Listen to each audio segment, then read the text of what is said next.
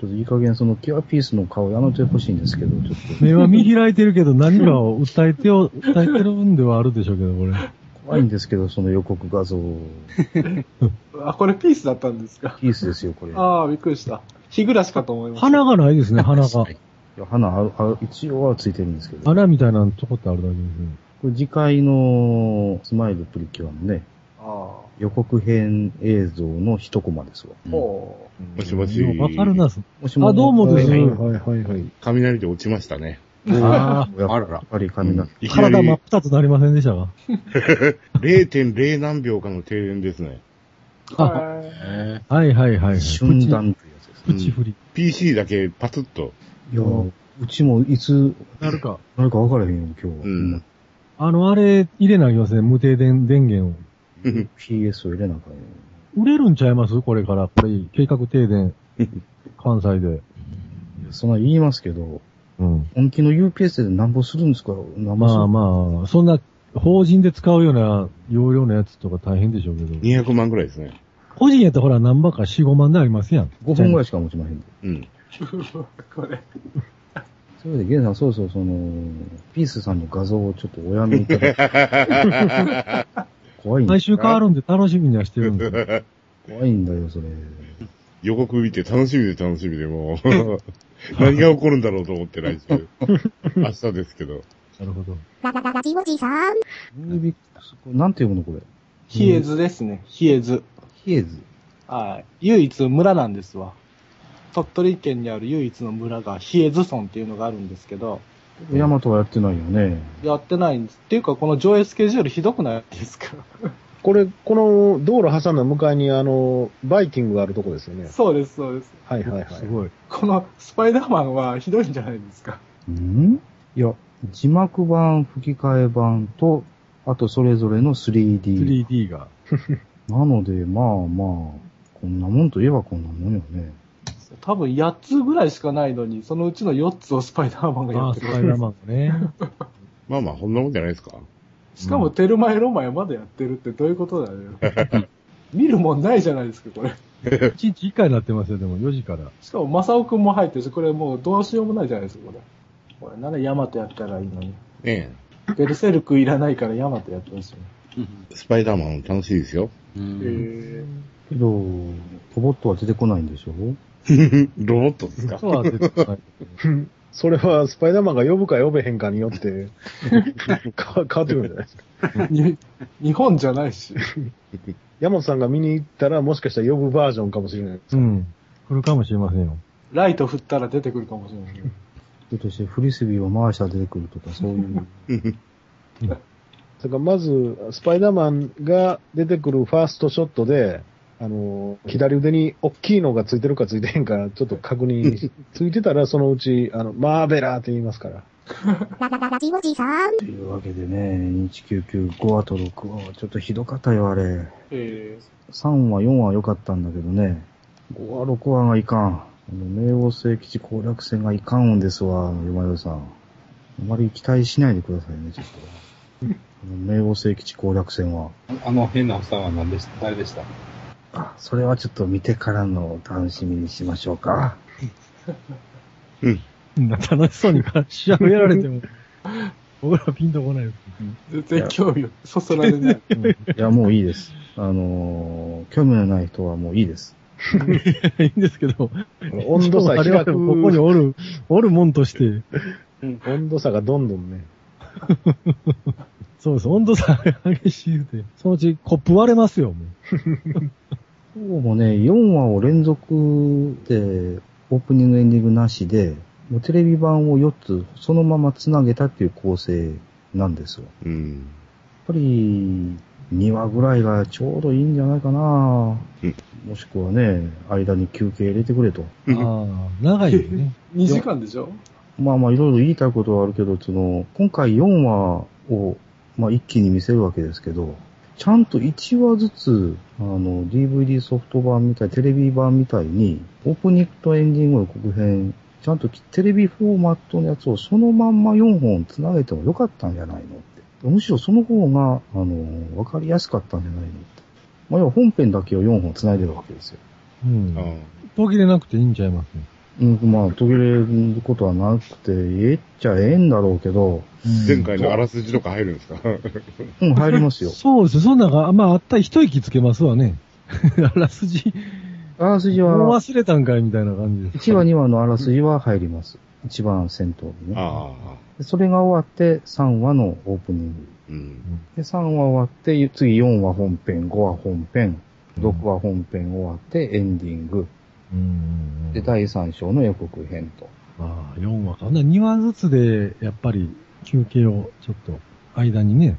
というわけで次回は、もうテレビフォーマットまんまをつなげて上映してくれることを望みます。で、5話、6話がね、退屈なんですよ。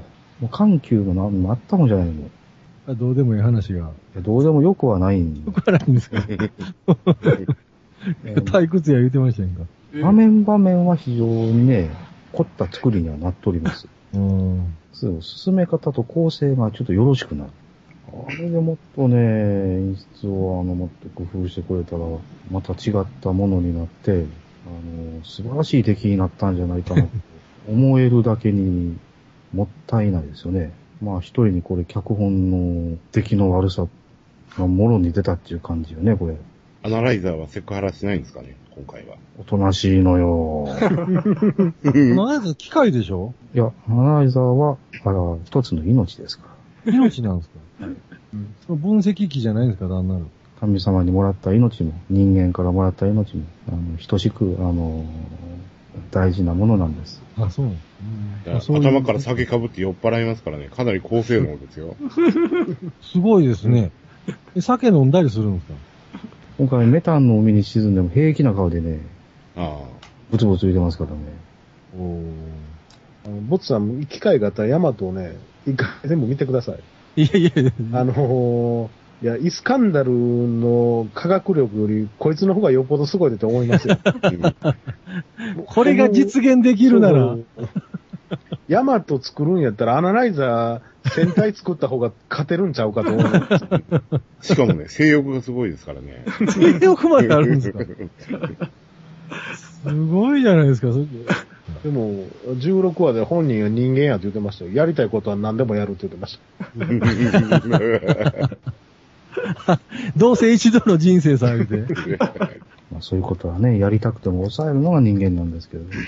今の時代のね、背景でリファインするんだったら、あのセクハラでちょっとした館内裁判になるとか、そういあう リアル展開が楽しそうでああ、なるほど。すごい別の問題提起になって、テーマが変わってくるんちゃいますの、ね、そうなったら。新しいヤマトの館内には憲兵隊がおりますからね。森行が訴えて、うんあの、バラバラにされるんじゃないですか。今回、新しいアナライザーってね、腕細いんですわ。あ、一応な、ロボットの形をしてるんですか？そうそう。腕細くてね、なんか華奢な印象なのよ。力強いとかそんなんではない。賢いだけ。オリジナルは、パート1は、あの、敵の戦車持ち上げるぐらい強いんですけどね。お敵の戦車は持ち上げられる、あの、どんな環境でも自由に飛んで移動できる。うん。ようせやけど、乗っ取られへんかったことですね、ヤマト。アナライザーに。3体バラバラになってもですね、平気な。艦長とか、もう手玉に取られるんちゃいますよ、そんなん。もうその、いや、アナライザー多分本気になったら一番強いですよ。あの、もう、仕切ってんの俺や、みたいな。いや、なんか、あの、ジャマトでも出てきましたよね、アナライザーって。出てきませんでした？まあ、アナライザーらしきものは飛行機にくっついてませんでした、なんか。うんそうそう飛そう。行機になんか小判弾みたいにくっついてたようなイメージがあるんですけどね。ああいうもんや思ってましたよ、なんか機械みたいな。おーこれよ、これ。あ、これが、この絵はないでしょ、オリジナルには。同人。ちゃいますいやいや、本編映像ですよ、ちゃんと。本編映像ってこれあんな、こんなんあるんですか？これ、森行も普段ズボン履いてるくせにたまにうかつにスカート履きよるんですよね。ああ、そこを逃さない。お前が悪いやろうっていう話なんですけどね。あ 寝るときはスケスケのネグリジェですからね。あ、あ、そうなんですか。それはもう、誰得なんですか？おっぱいもろ見えのあのスケスケのネグリジェで寝てますからね。パディさんはその話を見逃したわけですよ。ああんまり残念さが感じられないのがまた残念ですよね。その あ、山根さん、山根さん。寝てるじゃんもしもし。寝てる？あ、うん。寝た？そろそろ寝てる、寝てる時間でしょ。寝てる時間ですね。いびきは聞こえないけど、小人さんが聞いてるのかな？あれ、先週も山田さんネタは僕らログアウトしましたけど。あの後山、あ、え、起きはった？見ました。あ、起き起きました。先週どないしはったんですか？起きたら、一起きたら人落ちちゃったでしょ？ええもう、知らん、空が知らんでました。いやいや、別に全然構わないですけど。病院のナライザー作戦とか考えてくれないんですか？一緒に踏んだら。作戦は考えることはなかったななんか進言してくれるとか、こう、アドバイス的な。あそれは新しいアナライザーがやります。じゃあ、何なんですか？単なる仲間ですか？ロボットの。あのね、ちょっと微妙、微妙にか、ちょっと立場が全く違うんですよね。うんオリジナルとリメイクでは。オリジナルは、あの、無理やり押しかけて乗り込んできよったんですよ。はあ、はあは私きっと役に立つ言って乗り込んできよったんですはあはあはで、リメイク版は、最初からヤマトに備え付けてああったんですよ。あ。ああ、備品？うん。自立型のヤマトのサブコンピューターという。一応な、組み込まれた感じの。はいはい。でね、1話、2話までは、あの、第一環境のコンソールにくくりつけてあったんですよ。う んで、3話でいきなり動き出して、みんなみんなびっ、こいつ自立型やったんかってみんなびっくりしたという。あで、そこからあの自由にまた動きあ、回る。僕らだったっていう。うーんいや、そんだけ優れたそのこロボットならなんかこうね、本筋の作戦にこう絡んでくるとか。これから絡んでくるでしょ。第3章にアナライザー主役の話がありますから。ほう。彼の何、過去とか、過去なんかあるかみたいな話だけど。今回むしろあの、敵型のアナライザーがね、敵な、かなか優秀なんですよ。敵にもおるんね。ちょっとネネタばらししますけど。う。うんん。いや、全然構わないですよ。まあ、アナライザーみたいなもんじゃないけども、敵のね、アンドロイドもなかなかね、優秀なんです。まあ、さらばのデスバー戦をパクったっていうだけやけどね。というわけで、嫁田さん、あのー第2章はガミラス側のが主役ですので、ええある意味、ガミラス側が主役です。あの、シュルツさん大活躍ですから。ほう。娘がおるのおらんのいう話のようですが。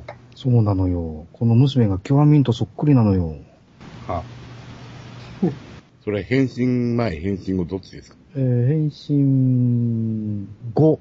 どっちかっつうと変身後かな。違いがわかんないです。いやいや、ボットさん、この違いは分かるようにならないと。え？いいかんなです。同一人物でしょ？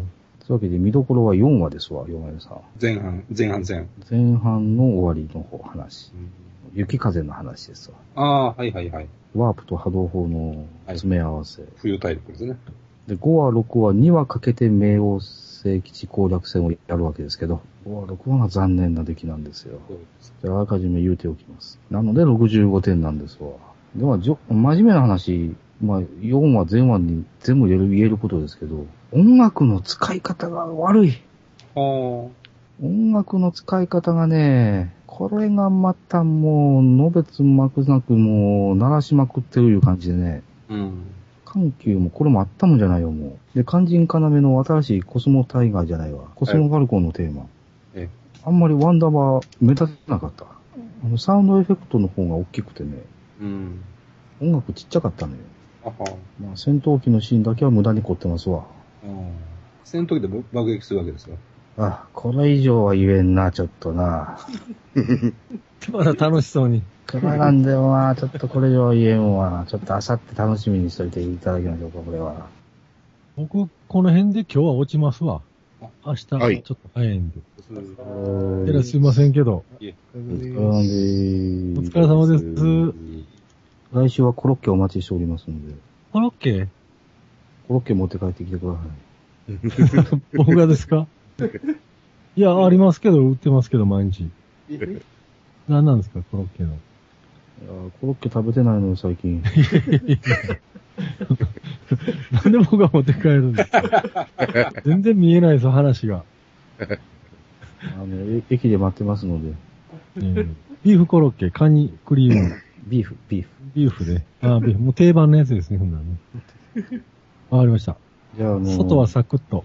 電車の扉が閉まりかけの頃をこう手伸ばして、こう、キューッとあのー奪い取って私は帰りますので。京橋でほんならまた、はい京橋の最終で。おー言って、ポイーと窓から放り投げてくると。あ、窓開けへんのか、あれ。そうですよ地下鉄ですから。駅に預けときますもんね、駅に。習得物中徳物扱いで。拾ったんですで、特徴言うときますんで。落としました、言うて、な、そっちから名乗っていってくれと。ララララジオジさん。1時間に64.5ミリって今出てましたね。おお。今日の帰り道ももうほとんど洗車機状態だからね。5メートル先が見えないというね。その時に阪神高速が走ってたんですよ。ああ。うん怖い怖い。もう周り一面がもうし真っ白になっちゃってね。よう、あの時事故どっかで起こせんかったこっちゃなと思って。まあ、白く、白くが良くてよかったと思って。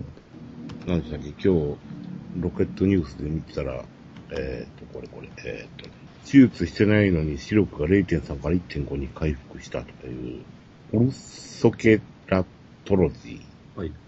要はなんか、寝てる間にコンタクトはめて、うんうん。えーっと、目の側のレンズの方を強制的に変形させる。専用のハードコンタクト。うん。水晶体を再成形すると？プレスとされた眼球に正しく光が入る。へえ。これで遠視にも効効果があるのかな？どうなんでしょうね。両目が0.3、0.4で、裸眼やとぼやけてようわからん？そんなもんなんかね ?0.3 っていう世界は。そんなこともないと思いますけどね、0.3ぐらいあれば。ちょっと極端じゃないですか、0.3は。私なんて未だに2.0の世界ですからね。うんと、あんまりピンとこんのだけど。あ、毎晩使うんだ。うん。1ヶ月ぐらい使って癖をつけるんですよね。ああのー、メス入れるよりはいいんじゃないですかね、これ。ちゃんと所定の場所に行ってくれるもんなんです。どうなんでしょうね、これ。寝てたら、寝てても目動くでしょうし。うん。ね、16万。レーシック失敗して一生棒に振るよりはまあまあ、うんやってみる価値はあるんでしょうね。レーシックもなあやる気になるもんな副作用はないのだろうか。なんせまだまだこの辺が始まって、間がないから、どうなってんのかわからんですよね。僕も視力が悪い方じゃないから全然関係ないんですけど。コンタクトするのがめんどくさい。ビンさんはコンタクトですか？メガネ一筋ですね。ああ。同じく。今度これしたことない。い今の若いうちにやっとけとは言われるんだけどな。いや、もう一生メガネでいいと思いますけど。確かに、コンタクトのメリットが見えないですよね。なんコンタクトにしたらなんかいいことあるんですか？視界が広い。ああ、そうか。まあ、確かに、メガネは絶対フレームは目に入りますからね。私、視界は150度ぐらいありますけど。ね、今時だったらもう軽いレンズとか軽いフレームとか出てるから、そんな痛くなるとかそういうことはないんでしょう。どうなんですかね。昔ガラスの重たいレンズだったじゃないですか。ああ、あうりました。ん。パリンってくやつ。まあ安くなったいうのもあるんでしょうね。使い捨ては。まあ凝ったらね、お金いくらあってもっていうのは、メガネはいろいろあるんでしょうけど、メガネ市場とかうん行。けばすごく安く売ってるじゃないですか、今。うん。いや、メガネ市場高いですよ。あ、高いんですか？メガネ市場って、今安なったけど、それでも1万6千円ぐらいするんじゃないですか。え段階があるんでしょ？安いのと中間と。いやメガネ市場って前でもワンプライスじゃなかったですか ?1 万8900円。だって、1万8900円って表に出してるってことは、それより安いの置いてないってことでしょえあだって安いのがあったら、まず安いのやつを値段バーンって出して、うん。店入ったら高いのもありますよっていうのが多分普通だと思うんで、あ。うん。前は18,900円しか値段出てなかったんで、多分、ワンプライスが少なくともそれが一番安い値段や。今ちょっと、もうちょっと安なってるやつもありますけど、もうジーンズとかの辺の方が安いんじゃないですか。うん僕、は、これは、東京グラスセンターやったかなうん。アウトレットでも歩くがあって、そこで。はあ、はあはあはあはあ、まあ何しても、僕はもうほんまメガネは1本4000ぐらいですね、普段。うん。家はもうテレビ見るようやから3000、4000のやつで使ってますけど、そういうメガネの使い方って大丈夫なの？え、どういうことですか？目に悪影響というものはないんですか？どういう使い方ですか？いや、そのシーンによって安いメガネ、高いメガネを変えろというのは。どうなんでしょうね。少なくとも僕はどうは進まないんで、あんまり。進んでんのかな？ようわからへんけど。だけど、僕10、19ぐらいからメガネかけてますけど、あのー免許にまだメガネの条件ついたことないですからね、一回も。おー。法の網を買いこぐってると。うん。あれ、警察で視力検査されるじゃないですか。うん。あれは頑張ればなんとか見えるっていうレベルですわ。0.7ギリギリみたいな。うんでも、あの、メガネないと運転なんか怖いからできないから絶対メガネをかけますけど、私、大抵の場合、あの、視力検査機あるでしょう。はい。ほとんど全部見えますけど、うん。余裕で。あれ、でもね、し警察のやつって多分、まあ、どこも一緒かどうかわからないです。あの、どっかが一箇所が空いてるあの C、C の形した、はい。うん。あれ、少々名言われても、よう見たらどっちが空いてるかぐらいわかるでしょ。うん。大体ね。えーそうそう、怖いな。老眼来るかな、そろそろ。50の声を聞くと始まる人もいるみたいですよね。ええ怖いね。近くのものが手元が見えんようになるのかな。うん。老眼鏡かけないかんのが、目がええ人ほどきついかもしれませんうね。ん。どんなメガネしようかな。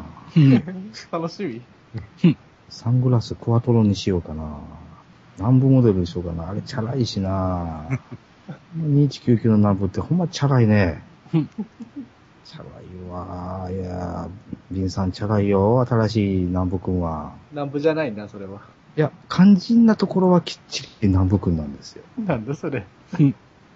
あの、えヤマトクルー随一の過激過激派ですからね。ええ過激派の性格はきっちり継承しとるんですよ。ともかくいてもたれと。うん。とにかくぶ、とにかくぶっ放せと。やっぱりあの、もっさい頭してないとダメです。相変わらず森行にへばりついてるしね。うん。でどうも勘違いしてる節がある。な、あの、新しい南部君は。ええむしろ立てこもりそうなイスカンダルで。うんで上官にやたら食ってかかるしね。ええ要するに古代に？そうそうそう。で古代だけじゃなくて加藤にも食ってかかるからね。え新しい南部君。えうん。怖いよー。しまいに、星なんかどうでもええって言い出すからね。星？星の一つや二つどうなったってええ。ああ。どこでぶっ放せって言いますからね。というわけで、ビンさん、あの、ケンタロウに並んだ時は見てやってください。ええ、多分。うん。いかんな、それは。ララララジオジさん。この大助トラテロディか。これで老眼用ってないんですかねこれどっちかいうと近視乱視用でしょ、これ。2.0なのに。うん。あ青い光がどうのこうので最近なんか言ってるみたいじゃないですか。パソコンの光がどうの。はいはいはいはい。目に悪いとか言ってね。ええなんか言ってますよね。そういうことを効率にかけてみてもいいかも。うん。いや、私、青い光、寝るまで一日中浴びてるんですけど。いうん。だから、や、それでも視力2.0なんですけど。箱内障になるとか。網膜剥離になるとか。これですね。ブルーライトをカットするパソコン用メガネ。うん。5250円。このゾフィーってやつは、銅はついてないのかな？ないんじゃないですか、これ。銅なしか。あゾフィーいいじゃないですか、ね。ワイと言うです。ワイなってがない。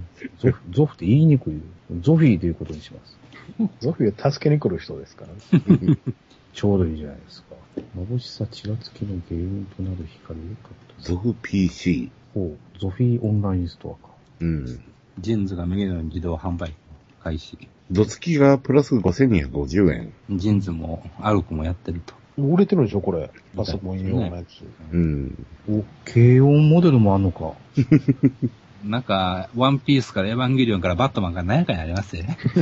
うん横のバナーに伊達メガネっていうのがあるんですけど、手目が。ああ。伊達メガネ出陣と。戦国武将がメガネかけてるんですか？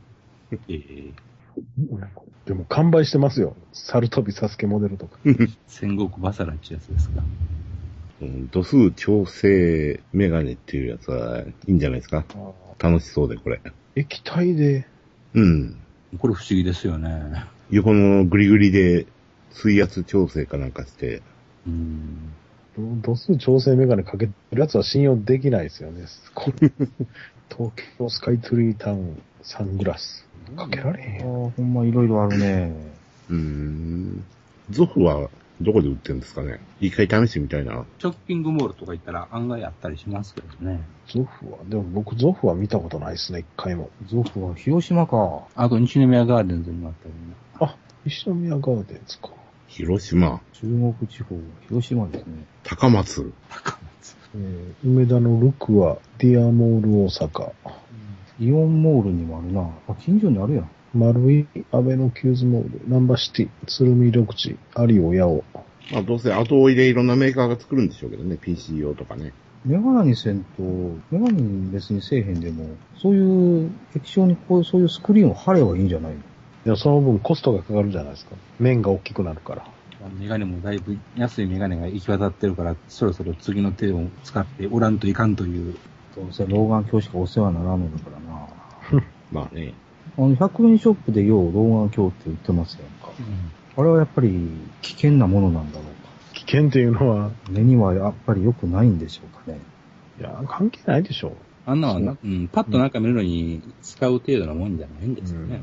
あの、どっかの店先に置いてたりしますよ、銀行とか。老眼鏡って常にかけるもんじゃないでしょ必要な時だけうん。かけるだけやから、それら、こそ、あれと一緒ですよ。虫眼鏡と一緒ですよ。年寄りがなんか細かい字見るとき虫眼鏡でやるのと、うん。はいはいはい。あんな、あんな感じですよ。多分。だったら片メガネでいいんじゃないのか。あーでもいいんじゃないですか。うん、鼻メガネでも、か片メガネでもいい、ねうん。昔ありましたよね、あのレンズの下側だけ老眼レンズになってるようなやつ。ああ。ああ、はあ、はあ、はものすごい職人技でしょうけど。あれ、メガネしてる人からしたらすごい邪魔だと思うんですけど。うん、うんそんな気がしてしゃあないんですよね。ララララジオジさん。そうか、もう20周年なのね。そうか、俺はこれを28の年に見てたわけか。あれそんな後やったっけ？セーラームーンって。私が学生の頃でしょうから、20年前でしょう、やっぱり。ああ、もうそんな前か。なんせ自分の年を意識してアニメ見ることは一切ないのでね。うん。そういう感覚は全くないわけですよ。そうか、そうか、もうそんな年代だったか。まあ、よっぽどネタがないんでしょうね。うん。キューティーハニーはやっちゃったしなバシリッカもやっちゃったしなやったと言えるんですか、あれは。結構仮面は定期的にやっとるしなセーラームーンまで出されたら、もう次はいよいよキャンディーキャンディーしかないぞ、おい。じゃあ、セーラームーン VS プリキュアも始まるわけですね。人数が違いすぎて勝負にならないですよね。いや、だから、プリキュアオールスターズですよ。いや、オールスターズが圧倒的じゃないですか、軍隊として。3倍ぐらいいます。いえいえ、あの、外部太陽系の戦士も入れれば、スターズ。最後の方になったら一人一人の能力もめっちゃ上がってるしね。意外といい勝負になるんじゃないですか。で、ももクロがムーンライト伝説を歌うと、うーん。そうですか。あんまし触手が動かんのは何なんだろう？どっちかっていうとね、アニメ版よりもあの、漫画版の方が好きだったんですよ、私は。ああ。ミュージカル版じゃなくて。怖い家の漫画版。仲良しね、毎月買うてたからな。僕も買ってましたよ。えー単行本もあるからな。うん。仲良しの発売日には近所の本屋に走ってたな。ピンさん、私はミラクルガールズも仲良しでしたっけ？ああ、どうだったっけなもう昔の記憶だから覚えてないですよ。え DVD ボックスは出ないのかし ミラクルガールズ、仲良しって書いてありますね。ら。あ、やっぱり仲良しだったか。うん。こっちはね、逆にアニメ版の方が好きだったのですよ。アニメがあったんですか？はいの。前半と後半でね、作風がガラッと違うというね。もう簡単に言うと、エスパーマミみたいなやつですよ。ああ。これ兄弟なんですか？双子です、双子。で、この双子のお母さんも実は双子。お父さんも双子。そこまではないけど。うん。で、お母さんも実は超能力者というね。ああ。魔法少女の伝統ですね。魔法じゃないのよ。超能力なのよ。一緒ですよ。いっぺん宇宙空間までテレポーテーションしやがってね。ああ。見てる、見てるだけでも息苦しかったけどね、あれ。でうん、うん。関西ではね、確かアニメ朝早うやってたのよ。うん。5時半にぐらいやってたんじゃないかな。いや、で、提供が富士通やったんかな、確かこれ。うん。何年頃です？これ何年ぐらいだったかなセーラームーンと大体同じぐらいなかったっけ？うん。うん、93年や。あ全51話。長いんですね、これね。はいな。あの、実はレーザーディスク全話あるんですけど。うんうん。主題歌も懐かしいね。主題歌もなかなか良いのですよ。動かないオープニングですな、これは。そやそや思い出した、このミラクルガールズ。途中の話は監督が不在なんだよ、これ。確か。あ最初の監督さんが降ろされたとかなんとかで、あ。うん。監督不在でバラバラに作ってたという、いわくつきのやつやったよ。せやせや思い出した思い出した。監督の後が間が来るまでね、見事にバラッバラの作風だったね、これ。各話が。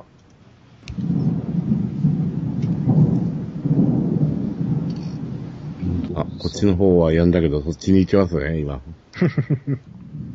うわ激しく光ってますけど。うん。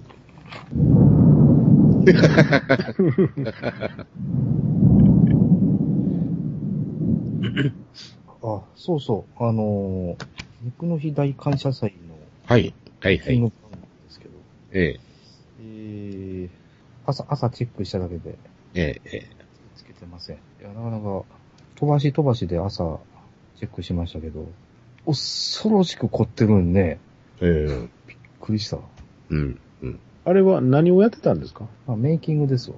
あ、うんメイキングか。今年の2日連続のライブの裏っ側ですね。あははえ、山本さん、あの、録画には成功したんですね？はいはい。撮れてました。だからうちのもはもう消しますから。ええ、消さないで娘さんに見せてあげるんじゃないですか？裏側でしょ。いやいや、そういうものもね、なかなか喜ぶと思いますよ。うんそうなんですか。うん。僕は全然嬉しくないですけどね。子供のアニメが今、ハードディスクにいっぱい溜まっていて困ってるんですけど。いや、そういうものを見せてあげないと。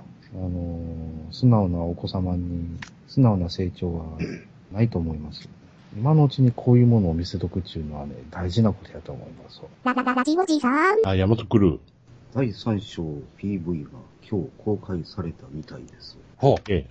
なんだけど、あ、一瞬だけ公開したかと思うと、うん。もう今こんな状態です。お、なるほど。あら。もともとね、ここはあの、インフラが貧弱なのよ。はいはい。で、ここ数ヶ月で一気にもうアクセスが増えたもんやから、うん。今までたびたび不安定なうん。状況を引き起こしてたわけですけど、はいはい。今日に至ってはもうこれですわ。うん。えー申し訳ありませんがっていうこの森行きね、うん。一個も申し訳ななさ、なくっぽくないんですけど、うん。悪いと思うんやったらブラウスぐらい脱ぎなさいよっていう。あの、ヤマト時計を目覚ましに使ってるんですけどね。ほうほうほうほう。波動砲の音で。うん。ほうほう毎朝起きてるんですけど、あれのアプリのね、あの、ウェブのリンクで更新情報があると、1とか2とか3とかね、うん。ひっつくんですよね、文字がね。はいはいはい。で、タップしてアクセスしようとすると、繋がらないと。ここ最近ずっとそうですよね。まあ数日経ちはなんとかなるんだろうけど、うん。土日の間は無理っぽいな、どうも。それか、あの波動砲で目覚めてますか。はい。目覚めが悪いでしょ非常になんかドキドキした目覚めを迎えてますから。発射する前に止めてますからね。あと何があるんでしたっけね。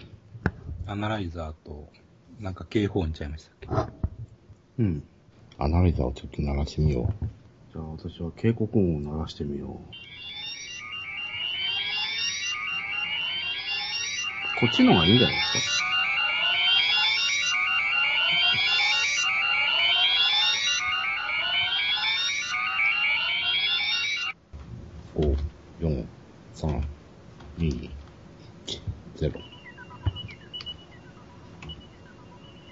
歩行音ですな。ララララジオジさん。甲子園は終わったんでしたっけ？もう終わったんですか？やっと終わったね。う。うんん。あの、今和式甲子園が。うん。この私からスマイルを奪い取った、今々しい甲子園がようやく終わりましたねうん。で、この私にいきなり最終回を与えてくれる今々しい甲子園がやっと終わりましたですね。次の日曜日、いきなり最終回だよ。どうしてくれるんだ、一体。ほうぜ。フォーゼ、フォーゼ。うん。え、じゃあ今週の平日あたりやったんですか？まとめて放送が。明日、明日？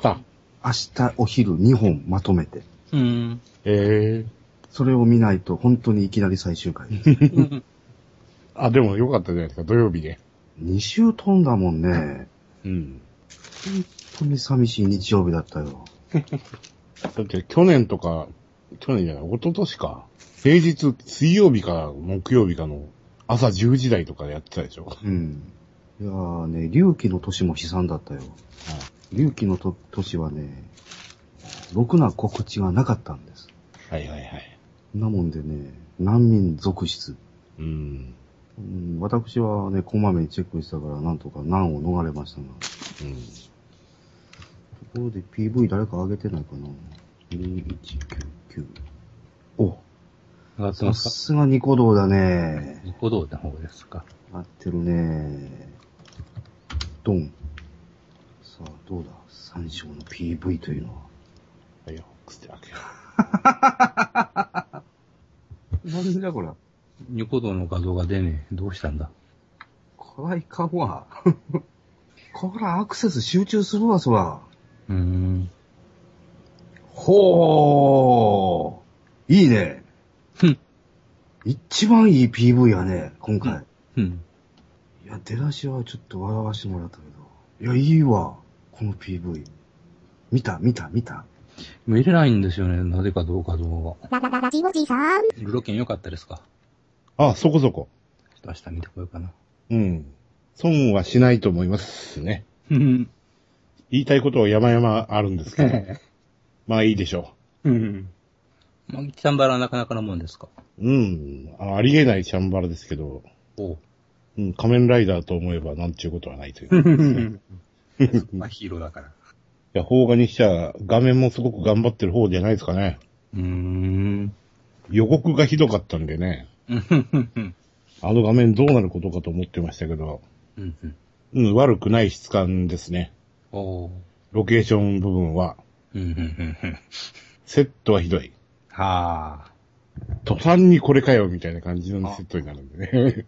あからさまに違うと。ええ龍馬伝っぽいです。両まで見たことないんで。ああ とね、役者。はもういかんともしがたいですよね。もう勘弁しろよ、香川照之みたいな感じのね。あ。ああ。デストロイヤーやないからず。もう、江口洋介とかね。うん。はいはい。ダメですか、江口洋介？あのー、ワンパターン、ね、ああ。ほっぺたピクピク震わせるみたいな感じのね。ああ。ああ。いつも怒ってるみたいな。いや、キッカーこうじゃいいんですよ。うん。彼は武器を一つしか持ってないんで、うん。うん。うん。役者としてはね。はははは。その武器は結構いい武器なんで、うん彼は彼でいいんですよね。うん、悪役やし。えん？吉川が出てる。そうっすよ。えうん。ひょっとして、陣営陣営役ですか？イメージそうすると、有働陣営？うん。やっぱり。仮面ライダー電王対仮面ライダースカルという。あ、そういうあれですか。そうです。うん。そうですか。我最強なりのおっさんでしたか？まあまあ、いろいろ本当に言いたいことが山のようにあるんですけど、う んやっぱりあの言葉遣いね、はいはいはい。これは気になってしょうがないですね。うん。これが明治かと。う んお前は忍者服部くんかみたいな喋り方ですからね。ああ。ござる付き合いんってもんじゃねえぞ、みたいな。そうそうそう。いつちくわが飛び飛び出すのかみたいな感じの。あその辺でね、冷める部分がね、非常に多いですね。うーん。拙者違うでござるよ、みたいな感じだけどね。いや、もっともっとすごいです。まだすごいままだこれ以上にすごいというんですか。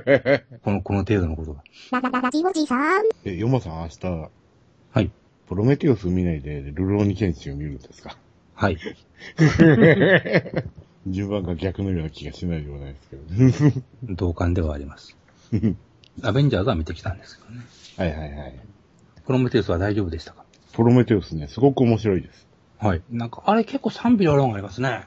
そうですかね。ええ いや、確かにあの、どんどん後半高画質であの、グロシーンが続くんでね。ああ。いや、すごいですよ、絵が。うん、うん、うん。え、2D で大丈夫ですか？2D で大丈夫です。まだ 3D 見てないんでわかんないです。普通のロードショーって明日からですか？ですかね。通常20の。25からじゃないですか。ですもんね。うん。だからあのーこっちの方だとね、あの、3D は吹き替えで、はいはいはい。昼間1回だだけなんですよ。あで、夜行くと 2D で、向こうの英語版字幕。あ、はい。だから、まだ見てないんですよ。うーん。3D は。いや、あれで 3D だとささぞすごいんだろうなっていうぐらいの、おなるほど。うん、奥行きはありますよ。ああ。アベンジャーズ全然 2D でよかったもんな まあ、吹き替えはまあまあ良かったのかな、よかかしら。思いっきりネタバレを言うと、ええ。ダークナイトライジングと同じオチっていうのがね、どっち、どっちですか？いや、どっちもそういうオチなんですよ。うん。アベンジャーズの方は、アイアンマンがあーじゃないですか。うん、うん、うん、で、ダークナイトライジングの方はバットマンがあーなんですわ。うーん。むちゃ仕上がって落ち。そうそうそう。無茶しやがるけど生きてたんだね、オチっていう。そうそう殺すわけにはいかんというね、うんプロメテウスはそういうオチではないですね。ええ。プロメテウスはすごいオチが待ってますけどね。ええうんララララジオジさん。うん。うん。堪能させていただきました。何回見たんですか4回ぐらいかな。あのね、大阪の公開館がひ一つ増えたよ。うん。ステーションシネマでもお、公開するで。近くなった。うん神戸でやれよ。残念ながらね、京都、関西圏は大阪、京都ですわ。うん。ステーションシネマか。うん。あそこは空気がよろしいので、次回はではステーションに行きましょう。そうしましょう。パークスシネマね、最近空気悪いよね。そうなんですか？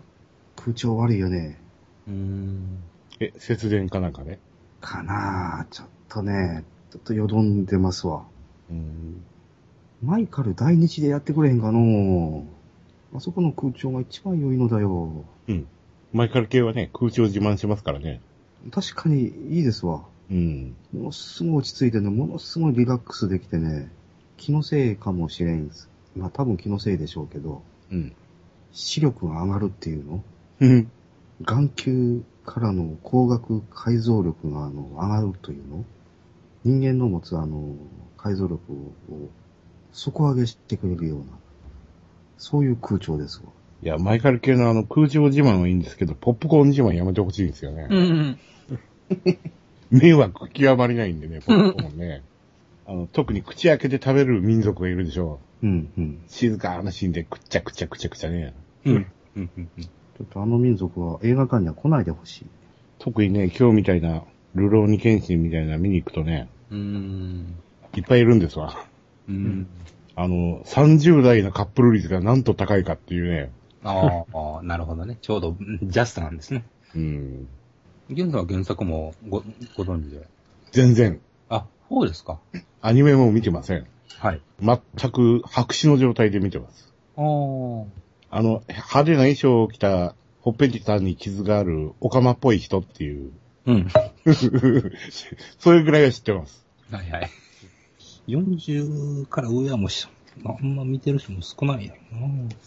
俺も知らんしな。そういう状態で行ってもね、すごくわかりやすかったし、うん。面白かったんで、うん。いい映画だと思います。なるほど。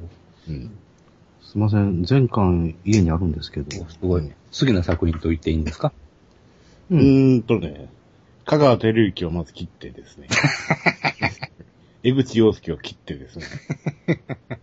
で、セットのシーンをバッサリ切ってですね。だすごく楽しい剣術映画になりますね。が残るんやという。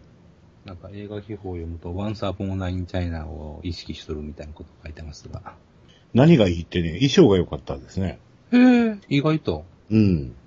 なんでしょうね、あの、パリッとクリーニングしたてのっていう感じじゃない、うん、うん、うん、うん。あ、の、着古したっていうかね。よれっとして。うん。それはもう龍馬連でもやってましたね。誇りっぽくて。うん。あと、ジメジメしててね。はいはい、ああ、もう龍馬伝そのままですね。あの、最近のあの、ちらっとチャンネルを回した時に見えるあの、日曜の夜の大河ドラマはいはい、はい。のうん、あの、あの感じにはちょっと近いですね。なるほどね。うん、龍馬伝からこっち、やたら誇りっぽい映画に、映像になってますからね。うん。まあ、比べるのはかわいそうですけど、プロメテウスはもっとすごいですけどね。ララララジオジさん。なかなかね、いいですな、この PV ね。どこが作ってんのか知らんけど。回を重ねるごとに、なかなかツボを押さえてきおりますな。いやね、第3章はね、地味なエピソードが続くので心配してたんですよ。うん。うん。オリジナル要素満載じゃ、満載そうじゃないのこれ。お色気もあるし。捕虜も来るし。なんかアナライザーが恋をしてそうですけど。うーん。ガミロイドが一体何をしてかすんだろうか。うん。あと、シュルツさんのかわいそうなこと、かわいそうなこと。ヒルさんね。ああ、俺死ぬしかないねんな、みたいな顔が。なんかもし、分かっちゃおるけど、ああ、もう思想を漂わしてくれるとね、思わず応援しちゃいますよ、ほんまに。後ろにおるのゲールさん、ゲールやしな。かなわんわ、もう、どんだけこいつら手術好きやねん。ガメラスの女兵士もなんかアホゲソウペやな。ホゲはもういいでしょう、もう。しかし、エンディングが真っ赤な、お前。エンディングが真っ赤なスカーフってね、うん。これはまた第一章のエンディングのように、あの、号泣するおっさんが続出するんでしょうな。第一章の初日、私の右の段に座ってたおっちゃんは、うんうんエンディングで号泣しておりました。いや、ほんまに。思わず、あの、感極まったんでしょそんな、その人の思い入れだけの話ですからね。初めてのお使い見ても泣く人いてますからね。人の思い入れはバカにできませんので。やっぱ、バカにはしてないですけど、僕らには関係ないっていう話です。いや、あるよ。え、ないですよ。あるよ。絶対ないです。いや、そんなこと、関係ないって言い切ること自体がもうすでに人として終わりかけてますな。え、なんでなんですか？人の感極まっている姿を見て、うん。己に投影すするというのがまともな人間のやることではないですか。たとえ対象が何であろうが。いやいや、それは対象が何であろうがで、それが一番大事じゃないですか。何を見て感極まってるかっていうことが一番大事なことですね。そんなもん人には関係ないでしょ。いやいや、関係ありますよ。そんな西成ボードを見て泣く人もいてますよ、絶対。それで、それで西成ボードを見て感極まってるホームレスを見て僕らが何かを感じ取らなあかんわけですかそうよ。ええ僕そこまで暇じゃないですよ。さすがに。それは人をバカにしすぎですわ、それは。いや、そんな、西成、それに例えが極端すぎる。いや、僕にとってはヤマトで泣く人も西成ボードで泣く人もそないに大きな差はないですからね。でしょ？うん。すぐそう言うでしょ？いや、僕に関係ないという意味でおいてはね。ところが SE という仕事ではね、関係ないでは済まされんわけですわ。だから SE とか出してくると、さらに関係なくなっていきますからね、僕と。システムエンジニアリングという仕事はですね、あらゆる事象が教師なわけですよ。お気楽なね、あの、お金儲けはできないかわいそうな職種なので。それは、大概どこでもそうですよ。アホな芸能人以外はみんなしんどい思いして金儲けしてるわけですから。ああ、一番あかんのは働いてない人ですけどね。ろくな仕事もせんのに、金を踏んだくっていく奴らですけど。なんかあったんですか？え？なんかあったんですか？いや、それは毎日なんかは、ね、ありますけど。そういう類の奴らのために、あ枕を濡らしてるわけですが。お金持ってるかどうかですからね。とかなんとか言いながら明日ソファーを見に行くんですけど、ATC の家具屋、でっかい家具屋。うん。あそこでソファー買えるってもう人生の勝ち組じゃないですか。何何を言ってるんですか？もうそんなん働かんと金儲てる人らとあんま変わらないですよ。うん。いや買うかどうかはわかりませんよ。あまりに高額やったらそんなもん。いや、あそこはイ、ケア一直線。あそこ高額なものしか置いてないですからね。言うときますけど。まあ、なんかあるんじゃないの？ないないない。絶対ない。言うときます。あそこほんまに高いものしか置いてないですよ。あ高いもんを買う人が行くんです、あそこに。あそれと、ちょっと申し遅れましたが、うん ATC に行く一番のメインイベントはあのコスプレ鑑賞ですので、タコつきますよ。もしソファーほんまに買わされたら。買えへん買えへん、そんな。予算はね、なんどうしようかな。まあ、3万ぐらいかな。3万であそこで買えるもんないんじゃないですか？わからん。行ったことないもの。どうなんだろ行ったことありますよ。行ったことってほんまに見学だけですけどね。あそこ入ったら一組に一人案内がつくんですよ。おお。で、ずっと店の中回るんですけど。うんまあそれは一般庶民にはなかなか買えないもんばっかりですよ。あららららら。だから、いの絵買わされるような感じですか？や、近いんじゃないですかね。えなもうやめ。ー、やめ。だから、例えば、イケア行くってなんでイケア行くかですよ。それと同じ理由ですよ。逆、全くベクトル逆ですけど。じゃあまあ、ニトリでいいや、もう。そうでしょ。そういう、ニトリでいいやって、いいやの時に出てくるニトリっていうもんと逆のベクトルで出てくるのがあそこの家具屋ですよ。うんうん。そらもう、なんでこんな高いもんわざわざ作るのっていうぐらい高いですよ。よし、では、急遽変更。やっぱ仮目でいいか。うん。八尾に行こう、八尾に。ちょっと、あの、訂正。はい。床は家具っていうのがあるんですね。南港に。確かあったはず。あ、それやったら僕が言うてるのとは違います。僕が言うてるのは大塚家具です。あ、大塚はね、確かに、花から対象外ですわ。床家具は安いのも置いてるんじゃないですか。床家具、クッション420円っていうのがあります。床家具は安いんじゃないですかね。うん、あったあった。うん、安そうだね。うん。床家具はまあまあ、めちゃくちゃ安くもないですけど、あの、そんなむちゃくちゃ高くもないと思います。まあいいです。あの、メインはコスプレハンバーグですから。えーというわけで、13時、床家具正面入り口前でよろしくお願いします。はい。いやー、実はね、ソファーはもう全く本気で買うつもりはないのですよ。あんまりうるさいからとりあえず行こうかっていう程度でですね。行ったか、最後。ソソファー置きたくありません。そんなんでもうマンション買うてるじゃないですか。うん。地べた、地べたでいいです、地べたで。だから本当は置き畳にしたいんだけど、うん。8324の15枚誰もそんな言葉信用してないですからね。?15 マンション買え枚。へんって言うてたおっさんがマンション買うてるぐらいやから、もううん何買うても全然びっくりせえへん。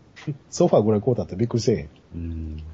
いや、まだ今日の時点では、第1回の支払いもまだなんですけど、お金払ってません、まだ。でも買ったという事実はありますからね。金払ったかどうかは関係ないですから。ララララジオジさん。プラモデルといえば、ここの福袋が結構素敵なんですよ。え イデオン100個セットで。え、これは何なんですか？あ、こんだけ入ってるんですか？多分。同じのが100個いっていい単なる嫌がらせやもんな。いや、多分同じやつがいや、同じやつでしょ。えーバイラル人が100個入ってたりするんですか、うん。そんなバカな。いや、多分、100個並べた時の快感でバイラルジンが一番でかいような気がしますけど。このアディゴ売り切れ100個は、これは結構いいと思うんですよ。アディゴはまあわからんでもない。実際映画の中でそんな感じだったですからね。えーまあ大活躍する方ですから。うん。ギランドとかね。うん。ガルボジック100個セット品切れってこれはどうなってんだっていう。えーガダッカとか。もう結構売り切れてるじゃないですか。そうなんですよ。なんで、なんで、B メカが品切れになるんや。懐かしいな。ザンザルブとか買うたな、これ。へえ。アクロバンチなんか、誰が買うんや。アクロバンチが出てくる俺もどうかと思ったぐらいやね。これ、イディオンのこれ分離した胴体だけ売り切れっていうのがいいそうですよ。何なんですか？あ 足だけ買ってもなしかも80個。うん。あ、トランジャー100個セット売り切れってすごいな。何を狙ってんだよな。特急の客車だけあってどうすんだよな、100個。ラジカセのプラモが80 80個あってどうするんよ。懐かしいな、アトランジャー。戦闘機セットも、戦闘機セットが100個もあってもしゃあないな、ね。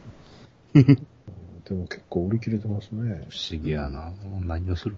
アメアメリカでう売れて、ミニシアの元になるとか言うんやったらわかるけど、そういう時代でもないしな。不良在庫だったんでしょうね、これね。うん、すっとしか思えない。こんな20年以上前の商品が。倉庫かなんかにあったんでしょうね、これね。うん。10年 ?30 年前でしょ。ヤフオクに、ヤフオクに流れるのかしら。ああ、アディコセットいいねいいんですか？ギランドもきっとどっかから家、部屋から出てくるはずや。ラモデルなんか買ってもね、もう今更作れへんしね。うーん。これセットだけじゃなくてバラでも売ってますね。うん。このお店すごいな。ララララジオジさん。あ、プロメテウス土日に行くしかないのか。3D は昼の1時からと夕方6時半から。極端だ。極端ですよ。アベンジャーズも 3D は吹き替え。うん、そうですね。アベンジャーの吹き替えそんなに悪くなかったと思いますよ。うーん。竹中直人が出てましああ。困ったことに間違えて、プロメテウスと仮面ライダーの前売りを2枚買っちゃった。仮面ライダー行くかどうかちょっと微微妙なとこですけど。では、仮面ライダーお引き受けしましょえ、そうですか？う。まだ見てないの言うんだったら送りますよ。で。わかりました。では、振り込み先を。えへへいや別に、いいですけど、これ。では、そうそう。えーギャバンの単独映画が全く面白くなさそうなんですけど、はい。これはいかがしたもんだろうかね、これはね。ね予告編を見る限り全く期待が持てないんですけど、うん。シャリバンもシャイダーも知らない人なんですけどね。た。うん。まあシャイダーの人は亡くなってるしなぁ。うん。私あの、大場健二という人は何であの、御年になってもあんなに元気なんだろうか。シャリバンの人をあの人に、あの人を使ったってことは、えー、男色系の人をお客さんに呼びたいということなんですかね。初代シャリバンもね、まあまあ怪しい人やったけど、うん。そうか。やっぱそういう基準でシャリバンを選んだか。今回、ギャバンが一番なんか後輩みたいな雰囲気なんですけど、うん、新しいギャバンが後輩ですよ、一番。うん旧先輩後輩関係がもう崩されてるわけです。あれは、な、なんですかね、ヤクザの襲名披露みたいな感じなんですかね。うん。ホモ長官現役やし。うん。ホモ長官の姪っ子って何なの？言ったら姪っ子って。結局、オリジナルメンバーで出演するのは、このお二人だけかな？監督さんがね、監督さんだけにちょっと本当に期待ができないんでね。オールライダーのおっさんでしたっけ？そうです。まさかロボット刑事 K が出たりしないでしょうね。あと何が残ってるか。最近本当に東東映が信用できないんで。ララララジオジさん。うん、本気で日本と戦争をやりたがってるのだろうか。日本とじゃなくて、朝鮮戦争を起こしたい人がうん。いるんじゃないですか。前回の、前回の言ったらあれですけど、朝鮮戦争の始まりがそもそもそうじゃないですか。あの、第二次大戦の終わりのドタバタでロシアが、ロシアが、もうソソ連が北方領土を取ったみたいに、真似しようとして韓国が軍を南に移動させたら、北がいきなり攻撃を始めたっていう、うん。始まりはそこですからね。どさくさ。今ちょうど北が元気いい時ですから、うん。なんか、でかい花火も打ち上げたいし。ちょうどあれでしょ、今、停戦監視団が韓国に行ってるんですよね。へえ。毎年行ってるんですけど、へえ。あの、朝鮮戦争の停戦って、唯一反対したのが韓国で、ほう。おかげで毎年停戦監視団が行ってるんですよ。ほほ行ってるこの状況で、日本大使館の周りがあんなことになってたりとか、ー。ああ。新聞やニュースがこういう状況でしょうん。う。お前らは戦争したいのかって、一番思ってるのは停戦監視団だと思いますけどね。うん。言い出して危険ねやろな。もうポチコルって何をしょるかわからんからななんせね、今度の若き勇者たちのリメイク版は北朝鮮ですからね。リメイクってことは、え、同じような話になるんですか？多分そうでしょ北朝鮮がアメリカに攻めてくるっていう話なんですう。か？そうそうそうそう。へーなんかトム・クルーズの息子が、そうそうそうそう。トム・クルーズの息子、これ何人なんですかこれ？全然似てねえとか。うん。トム・クルーズと誰との息子なんですかこれ？黒人と結婚してましたっけ？いや、黒人とはしてないでしょ。これでも黒人ですよね。二番目の妻、ニコール・キットマンとの間の養子、ああ、よし。でしょうね。全然顔違うもん。宗教関係かなんかで引き取ったんじゃないですか、これ。ああ。つは北にはおらんぞ。攻め込むほどの軍事力もないっていう。ないっつう。ガスそんな燃料代ないんちゃうここ辺見るア限りメリカまでたどり着けないじゃないですか。うん。あんだけ給油機、給油機持ってないんじゃないですか。はい。空調給油しようもないんじゃないか。ここ辺見る限り、なんか強そうなんですけど、弱そうやったら敵にならないですからね。うん。一つの基地壊滅させるし、前のやつは結構好きなんですけどね。うん。若き勇者たちはね。はい。なんかこの時期多かったですよね。トイソルジャーとかね。ああ、やっぱ北朝鮮はちょっと説得力に欠けますよね。うん。え、これオリジナルって、最後は敵を追い払ったって話でしたっけ？いや、違ったでしょ。まだ戦いは続くみたいな感じで終わったんじゃなかったでしたっけ？あれ、戦い自体終わってないですよね。うん、全然。ね、これ、劇場で多分、劇場で見たけど、それ以来見てないから、もう話、最後、あの、兄弟がブランコで死んでいくのが最後じゃなうん、うん、うかったです。ん。そうそうそう。次々と死んでいくんですよね、はい仲間がね。はいはい。うん。それはまあ、高校生が戦争してるわけですからね、そそれは次々死んでいくでしょうっていう話ですけどね。うん。ハッピーなサイエンスのことをどっこいどっこい言う感じですかね。ララララジオジさん。霧島部活辞めるって言って面白かったですか？うーん、まあまあまあまあ。うん。あれは何の話なんですか？まあ、部活辞める話なんでしょうけど。うん。とね、まあ、構成を言うとね、金曜日から火曜日までの話なんですよ。ほうほうほう高校生活の。で、舞台はほぼ学校ですわ。うん。で、金曜日が3回か4回違う視点で、あの、描かれるんですよ。うん。で、土日月と来て、火曜日がまた2回繰り返されて終わりと。で、ちょっと僕はまあそんなんだから、まあ極端なこと言うたら、ラジオ門的なああいう同じ話をちゃうようにしていって見せていくようなやつかな、思ってまあ言ったわけですけど、うん。まあそこまでまあミステリーを解くような話でもなしで、うん。まあだから、その学校、同じクラスのやつでも、モテるやつがおりゃ、そうでないやつがおり、キャッキャ言う女の子おりゃ、そうでもない子もおり、みたいな感じで、そんな子がいるな子おりますわな、みたいな話ですからね。極端なこと言うと。それぞれの生活があります、学校がありますわな、みたいな話で。まあ青春映画ですかね。うん。なぜあの、ハリウッド映画しか見てなかったのから、あんなん見たら、うんか、あの、これと同じ、これで同じ値段で見るっていうのはなんか理不尽さを感じないでもないです。うん。そういうこと言い出したら日本の映画、ああいう映画は特に見れないですけど。うん。まあ、明、ハリウッド映画のような明快さはさすがにないんで、うん一本の筋がベシッと通った、これがこうでこうみたいな話ではないので、まあその辺がちょっとね、私も久しぶりに日本映画見たから、ちょっとそういう意識の切り替えはしてなあかんかったんかなという気がしましたね。うん。まあ、高校の時に英検やっててよかったなとは思いました。あ、日テレなんですね、これね、制作がね。ええで、まあ、霧島っていうのがその、バレー部のキャプテンで、文武両道のの男前という設定なわけですが、うん。そいつがいきなりなんか知らんけど、部活辞めて学校に来なくなる。で、連絡もつかなくなるっていうことを単に干して、あの、学校の中でなんやかんやと、クラスの中でなんやかんやと、あの、うん。動きがあるという風なお話ですね。一言で言ってしまうと。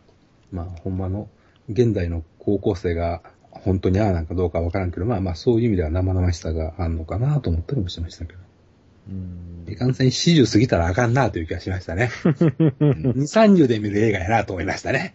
うんその方がまだ近くで見れるのかなと。まあね、まあ、年齢っていうのはでかいですわね。見とっても、その、教師とか当然ちょろちょろ出てくるんやけど、もうこっち側の人間やもんなと思って。うん、うん、うん。で、高校生が前たキラキラしてるに比べたら、お先生なんか、ああ、もういけてないなっていうのが見えるわけですよ。うん。ダッサいなと。パッとせんなと。うん。もう俺らこっち側の人間やなと。思っちゃいましたね。まあ、それが当たり前といえば当たり前ですからね。うん。だからその、高校生と一緒の目線で立つ立つよりはやっぱし、もう俯瞰で見てしまうような気はしましたね。うんあはいはい、みたいな感じで。側返しとか見た方がいいのかなと思いました。うんこれ、原作の人もまだ23歳で、そうですね、学生で書いてるような感じなんあです。ーこれ書いた時にまだ20歳。う。うんん。学生時代に書いてる。それはまあ、おっさんにはピンときます。ピンとこないかもしれませんねっていうことはあるんかもしれないですうね。ん。でもまあ、パディさんのために一言言うと、あの、はい。えーっと、神、神木隆之介でしたっけ？えーっと、主人公の。はいはいはいはいはいはい。映画、映画部員のやつで、あの、ゾンビ映画が好きなやつです。おー。で、ゾンビ映画を撮ろうとします。で、ところが学校の先生に、そんなもんにリアリティはないだろうとかと言われ言われて、通されそうにするんやけど、撮りたい映画撮ろうよって撮るという話です。あー、なるほまあ、原作は単なる恋愛映画だったらしいんですけど、ど。うん、うん。映画版ではゾンビ映画ということになってますね。で、最後にまあ、わーっとあって、そこが楽しいんですけどね。ははは一応ゾンビが出ますから。そういえばゾンビ映画撮る話ってなんかもう一個ありましたね、最近。いスーパーイ。スパイと。や、あ、邦画で。邦画で、うん。これ何やったかなあれも多分ゾンビ映画の話だったはずですよ。あの、映画自体はゾンビ映画と全然関係ない話ですけど。ゾンビアスとかではなくてですね。うん。あのーゾンビ映画を撮るという話があって、あ、キツツキと雨。あ、そんなんでしたっけ？う。。うんえー、役所工事でしたっけ？あ、はいあ。あ、あ山の中に取りに行くってやつでしたっけ？はいはいはいはい。小栗旬。小栗旬か。うん。全く見たいと思わない絵作りです、ね。ああ、やだやだ。こんな映画はダメだ。また予告が、予告の構成が助長してる感満載、満載ですね。まあ基本はやっぱり、あれじゃないですか。カフェ好きのサブカル女を取り込もうという。笑ってさい、笑わ、わ笑わせてからほろりとさせるという。そうそうそうそう。もうええねん、そんな。うんまあ、やっぱ日本映画はもうそこに行くしかないですからね。金ないし。うん。金ないならないで、もっと面白い話はいっぱい洋画でもあるんですけどねう。ん。いや、もう、それだけの、あれ、あの、なんていうんですか。考える力がもうないんじゃないですか。手っ取り早く映画化して金になってっていう。うん。小説はなんなんとか賞を取ったらいきなりもう映画化決定みたいな。うんうんうんうんだから、まあ、ね、小説でも面白そうな話はいっぱいあるんですけどね。なんで映画化せえへんのかなとか思いますけど、うん。あの、海猿ってえらい流行ってるらしいですけどね。うん。僕一本も見たことないし、ドラマも見たことないし、まあ全然見る気も起こらないんですけど、うんなんか、最、最新作は悪くないっていう話ですけどね。あ、そうなんですか。うん。まあ、どんどん予算も上がってるでしょうけどね。ヘルタースケルターよりは面白いという話。父見て嬉しい年かっていうね。まあ次はあの、踊る大捜査線が多分ヒットするんでしょうけど。うん。ああ。僕がよく言ってるのは、あの、ムービックスなんで、はいあれなんですよ、あの、ママシネマっていうキャンペーンなんですよ。うん。うんあの、子供がいる3歳児未満が無料。3歳児以上が800円で、うん。子供連れてこいっていう。ああ。そうするとお母さん1200円で見せますよ、みたいな感じで。うん。こう、こういう、ホットママシネマっていうやつでさ、子供連れてくんなよっていう。ということは結局、あの、映画なんか見なくていいから、とりあえず金払って入ってくれっていうようなもんなんですよね。うん。うん。平日の昼間誰も来ないから赤ちゃん連れてこいよっていう。うん。こんなん3歳ぐらいの子供なんて、走り回りますよ、絶対。うんうん。この、ホットママとはっていうところを見ると、ママと赤ちゃんのための鑑賞会です。ワイワイガヤガヤ何の気兼ねもなく、安心自由に楽しんでください。は赤ちゃんが怖がらないように、赤ちゃんを連れて移動しやすいように、照明は通常より明るめです。あ。うん。赤ちゃんが驚かないように、音響は通常より小さめです。赤ちゃんの飲み物、お菓子は持ち込み OK です。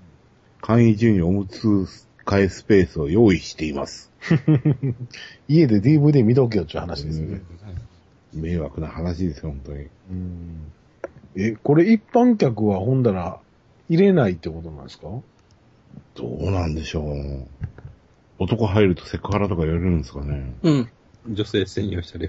これだって普通の人入ってワイワイガヤガヤされてたらえらい迷惑ですからね。うん。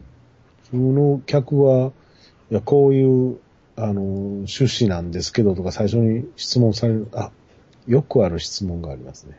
この、多分これ、トップのところの新着情報で8月開催を追加しましたってところをクリックすると、はい。これ日にち限定ですね。ああ、は映画限定、日にち限定。いはいはいはいはい。決まった、これ、これは、こういう子供連れてワイワイイカヤガヤやっても OK ですよっていう。うん。海猿とかポケモンとかマダガスカルとか。まあまだポケモンとかね、マダガスカルとかは子供も見てるでしょうけど、海猿とかなったら多分 子供は見てないですからね。うん。海猿、うちの子供があれ猿ちゃうで人間やでって言ってましたけどね。すごい当たり前のことを言ってましたね。あって、あれ、今回は何でしたっけ？飛行機でしたっけ？船でしたっけ？沈むんですよね。うんで、それを助けに行くんですよね。もう全然知らないですわうん。海で救助する人の話っていうのは、うん。なんとなくわかるんですけど、もうそれ以外全くわかんないですね。そんなのは子供が怖がりませんか？うんゴジラですら悲鳴を上げるのに。ララララジオジさん。悲鳴といえば、ハロウィンのあ4と5を買ったんですけど、はいはいはい。ようやく去年ですわ、DVD になってた。すっかり見逃してた。すごいいいですよ、ハロウィン4は。うん。ハロウィン4いつでしたっけ？?1988 年。ビデオ出たんはもうだいぶ前でしょ。うん、だいぶ前です。ビデオが出た時見ましたね。うん。全然話も覚えてないですわ。てかもうハロウィンシリーズはもう一作目以外話覚えてないですけどね。うん。全部、一応全部見てますけど、7本か8本か。うん。DVD で見て面白かったのが、あの、ムカデ人間が結構良かったですね。ワンの方ですか？1の方ですね。ツーは、ツーはすごいらしいですよね。は、あの、主演の選び方がやっぱうまいのはうまいですね。うん。この人なんかしそうっていう、話自体は別に何にも面白くないんですよ、全然。もう、ただのあの、気違いのおっさんの話ですからね。シャムソーセージの、あの、手術をしてた医者が、何を思ったか人間繋げたくなったっていう、それだけの話なんですけど、ね。2は1がはるかにソフトな映画であったことがわかるといううん。ほどなんかかなりえげつないとは聞きますが。1が 3, 三人で、2がなんか偉い人数を繋げるとか、1を見た、見たやつが、俺もやってみたいうことでやり出すという映画らしいですからね。あそういうちょっとメタなところを言ってる。はいはい。2はね、見たい気もするし、見たくない気もするし、という。わざわざこんな気持ちは気分悪くなるもん見なくてもみたいな映です。これね、ああの、だから、ある種のラブストーリーなんですよね。うん、うん、うん。すごくい歪みに歪んだ。うん、うんだから、だから良かったかなと思いますよね。うん。多分、監督はその、グロ、グロ映画とか、うんホラーとかを撮ろうという意図ではなく撮ってるとは思うんですけど、うん。昔、変態村っていう映画があったんですけど、昔ってまあそそんな古くはないですけど、変態村とかに近いですよね。うん。う。うんん。非常に屈折した愛、愛を描いてる。うん。ムカデ人間はね、一人、この被害者っていうか、繋がれる方の一人が日本人なんですよ。うん。で、こいつずっと日本語で喋ってるからね、それがちょっと興ざめなんですけどね。ああ。猿の惑星は意外に面白かったですけどね、ジェネシス。うん。思ってたよりはだいぶ良かったですわ。ラストはともかく。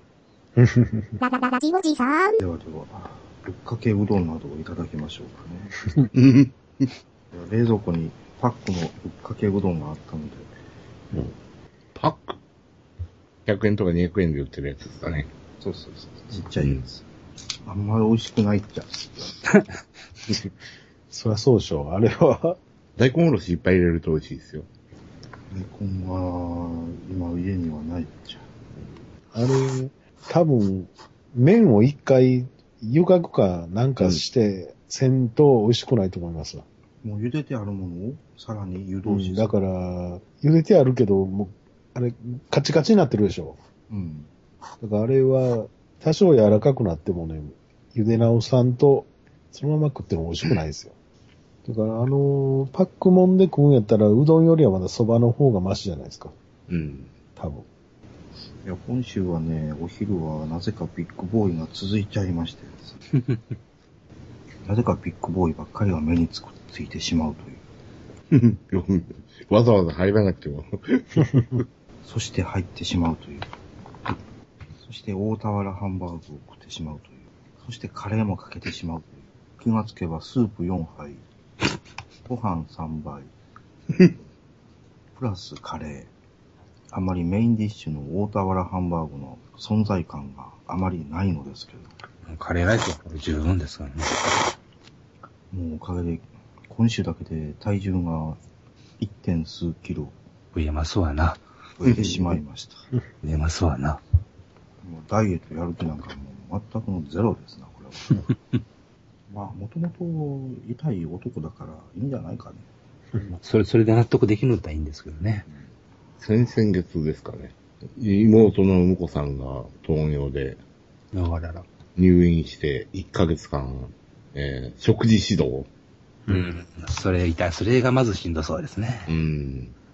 結構な酒飲みだったんですけどね。あ一気に飲めなくなって、ノンアルコールをちびちび、タバコもやめて、結構痩せてましたね。あ。ふんふん。毎日、お茶漬けばっかし壊されるような病院食じゃね。食もね、強烈な病院食はほんまに食わん方がマシみたいなやつもありますからね。う。うんん。カロリーメイトよこせいうのがマシやったんですよね。うん。うん入院して最初の1ヶ月の病院食はもうひどかったですからね。うん。あ病院食以前にもう入院して即点滴だけでしたけどね、1週間ぐらい。で、飯食えると思ったらなんかもう、ほとんど味がせえへんようなうん。温野菜みたいな。一番食いたくない食でね。飯がまずいんでね、うんあ。の、ご飯にしますかおかゆにしますかって言われた時に、おかゆにしちゃったんですよ。うん、うん、うん。最初ご飯食わされたらまずくて。ただやっぱりおおかゆもまずいんですよ。どっちにしても。えー流し込もうにもね、汁物がまずないんですね。ああ、味噌汁とかダメなうんん、だ。ないんですわ。んで、水分もね、あの、制限されてましたからね。ポットにお茶入れられて、半日で 350ml? ああ、それはきついですね。うん、辛いですよ。僕は水分自体はね、別に問題なく、お茶と水だけでしたけど、豆乳って喉乾くって言いますよね、確か。あ、そうなんですか。なんかなんか聞いたことがありますね。なぜ手とかが腐って死していって、それを、なんですか、ブラシで、そのままゴシゴシやっても痛みを感じないという、見てる方が怖いというふうな、あえ聞きますが、なるもんではないと。合併症がもう怖い怖いと。痩せなあかんなと思うけど、ねなかなか難しいです。え。でも、太ってる太ってない関係ないでしょ、糖尿の人ああって。まあね、それはそうですけどね。食い、食い物次第なんですね。うん。ガンガン酒飲んでる人はややばいですよね。ああ昨日また、あの、いつもの24時間スーパーについつい行ってしまって、最近ちょっとね、ディオの使い方を覚えてしまってね。あこの時間に行けば半額がある。そうそうそうそう。あそこあそこ8時ぐらいが一番いい時間なんですよ。昨日もね、もともと1本50円ぐらいの唐揚げの串が2本入って半額で、あとか、そんなん、えー唐揚げ串が2本と、フランクフルトのフライにした串が2本、あ。うん。枝豆ワンパック、で、おつまみセットっていうあの、フライドポテトとウインナーのセットのやつが、それだけ買って260円。揚げ物ばっかり。で、昨日まあちょっとイライラすることもいろいろあったんで、ついついビール飲みながらそれ全部食いましたからね。オライって。昨日はたまたま、あの、ワウワウで、昨日、おとついか、UFC のああ。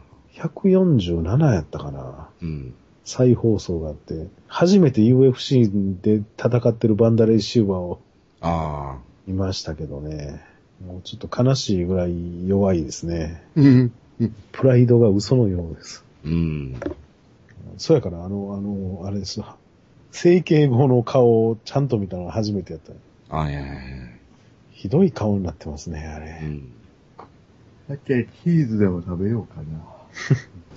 どんだけ行くんですか12時半過ぎて、ちっちゃいアイスクリーム1個、で、喉越し生、で、ちっちゃいぶっかけ、細うどん。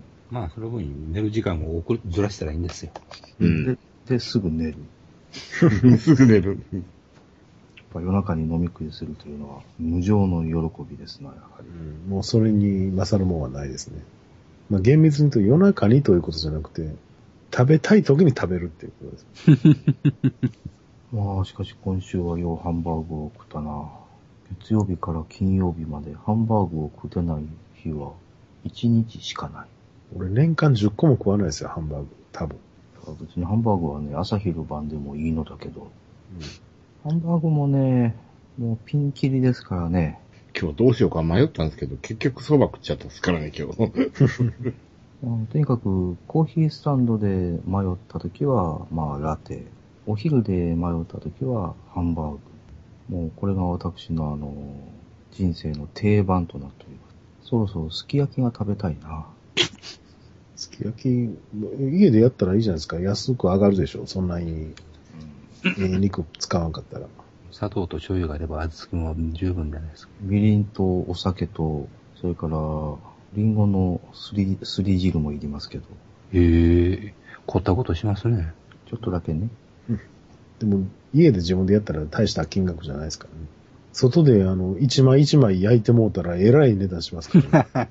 一人1万5千円ぐらいかな。うん、しますね。我が家は砂糖と醤油だけですね。あ、あとあの、かつおだし。もうそんなもん使わない。うちももう砂糖と醤油だけですわ。うん。だからうちは関東風なのよね、すき焼きは。割り下っちやつね。そうそうそう完成されただしを置いておくと。うん。で、別にかつおだしも用意しとり、しときますと。煮詰まったら、かつおだしを入れますと。うん。